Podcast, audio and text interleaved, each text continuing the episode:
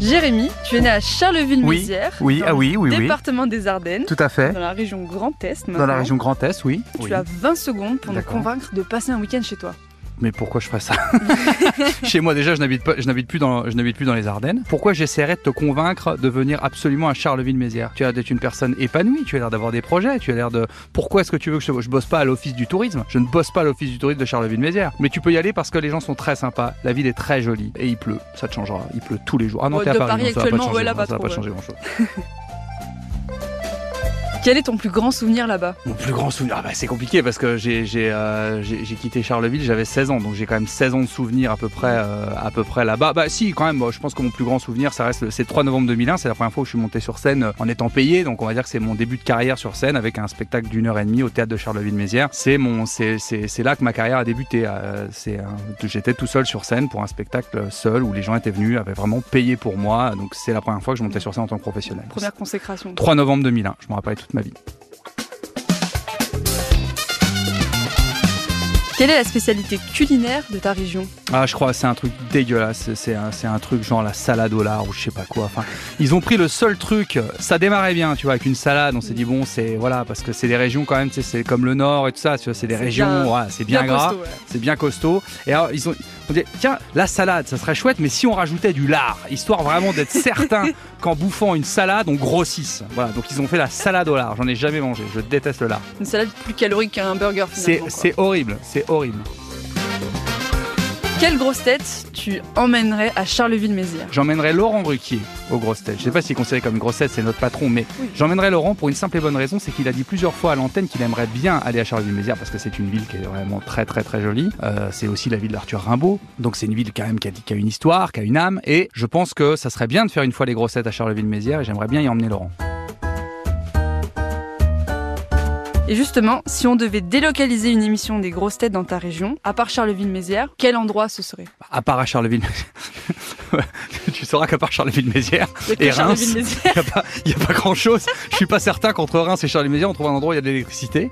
Donc, euh, honnêtement, à part Charleville-Mézières, j'ai pas d'idée. Quels sont les clichés sur ta région Euh, pédophile, consanguin, alcoolique. Tout n'est pas vrai. Je l'espère. Enfin, tout n'est pas vrai en même temps. Généralement, on est toujours un des trois, mais rarement en même temps. Ah, Quand je dis rarement en même temps, non, c'est faux. Rarement le même jour. Voilà. Les- Il y a beaucoup de gens qui ont ces trois défauts. Généralement, on, on essaye de d'espacer un peu, de faire de, de- de- voilà. On t'a échappé à la règle, toi. Je je ne peux pas en parler avant de avant de passer au tribunal. Bon, affaire à suivre.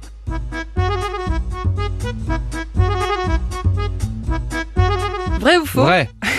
Vrai ou faux La Meuse traverse quatre pays. Oh, c'est ah, c'est une bonne question ça, Euh, parce qu'on est on est frontalier de, de pas mal de pays dans les Ardennes. Après, est-ce que ça est-ce que ça remonterait jusque ouais, je, ça me semble beaucoup, mais je vais dire vrai. Eh ben c'est faux, Ah, bah, désolé. c'est faux. Elle en traverse trois, donc la France, Ah ouais, la mais bon, là, Belgique. attends, tu me demandes des trucs. Qu'est-ce que c'est J'ai un truc à gagner. Je, je suis pas à question pour un champion. Parce que Bah. si tu m'avais dit faux, elle en traverse aucun, j'aurais dit ok, ça j'aurais dû le savoir. Mais entre 3 et 4, c'est, c'est vicieux, je te l'accorde, mais. Ouais, c'est le jeu, ouais. Ouais, c'est le jeu, c'est le jeu. Euh, vrai ou faux, le département des Ardennes est le seul à avoir été occupé entièrement par l'Allemagne lors de la Première Guerre mondiale. ah, c'est possible, hein, puisqu'on est très proche quand même. hein. donc euh, c'est vrai que euh, tu vois, par exemple dans les Ardennes, il y a beaucoup de gens qui font de la détection, tu sais, avec des, Ouais. des bips là pour retrouver des, tout ce qui est, Des tout ce qui est sous, ouais. sous la terre, donc des, des enfants et puis aussi des, des balles et des casques et tout ça. Et on est très très fort en détection. voilà, donc souvent de toute façon on repart toujours avec quelque chose de chouette. Bon, bah, en tout cas, pour la question, c'est vrai. Donc, euh, Charleville-Mézières devient alors la capitale impériale de l'Empire Ah. Génial, allemand on en est très fiers. en 1418. On en est très fiers d'avoir Ouais. été la capitale du Vous nazisme. pouvez. hein. On est très très fiers de ça.